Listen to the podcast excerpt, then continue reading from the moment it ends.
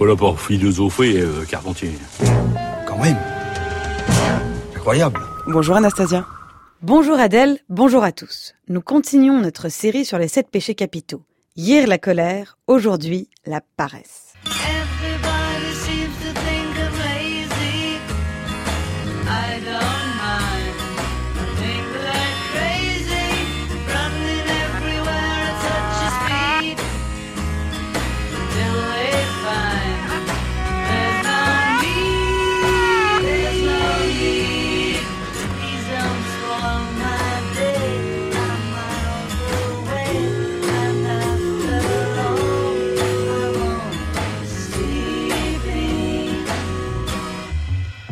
I'm Only Sleeping des Beatles. Nous l'avons dit dans notre épisode inaugural, la paresse comme péché capital apparaît bien tard. Le péché original, c'est l'acédie. Cet état d'apathie, de lassitude du moine, d'inquiétude du cénobite face à l'apparente inutilité de sa vocation, comme l'expliquent Carla Casagrande et Silvana Vecchio dans leur Histoire des péchés capitaux au Moyen Âge.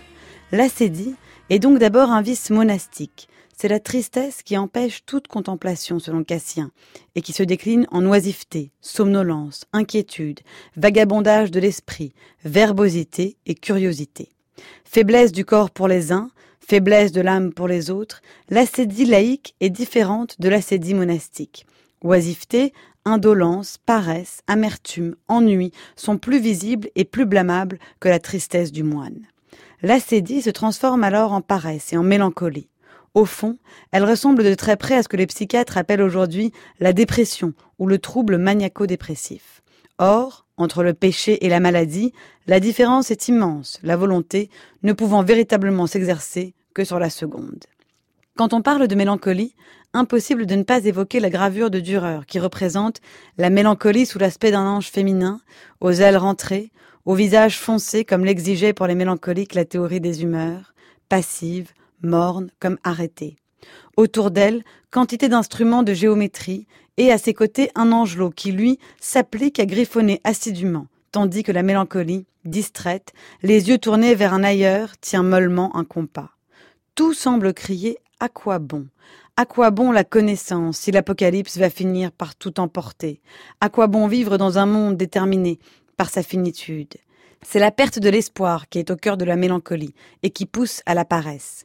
En littérature, la grande figure du paresseux est incarnée par Oblomov dans le roman de Gontcherov. Je vous lis un extrait. Chez lui, Oblomov ne portait jamais ni cravate ni gilet.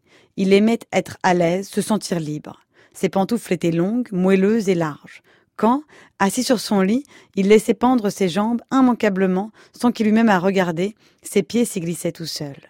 Puis, un peu plus loin, la position allongée n'était pour Elia ni nécessaire, comme pour un malade ou pour un homme qui veut dormir, ni accidentelle, comme pour une personne fatiguée, ni voluptueuse, comme chez les fainéants. C'était son état normal.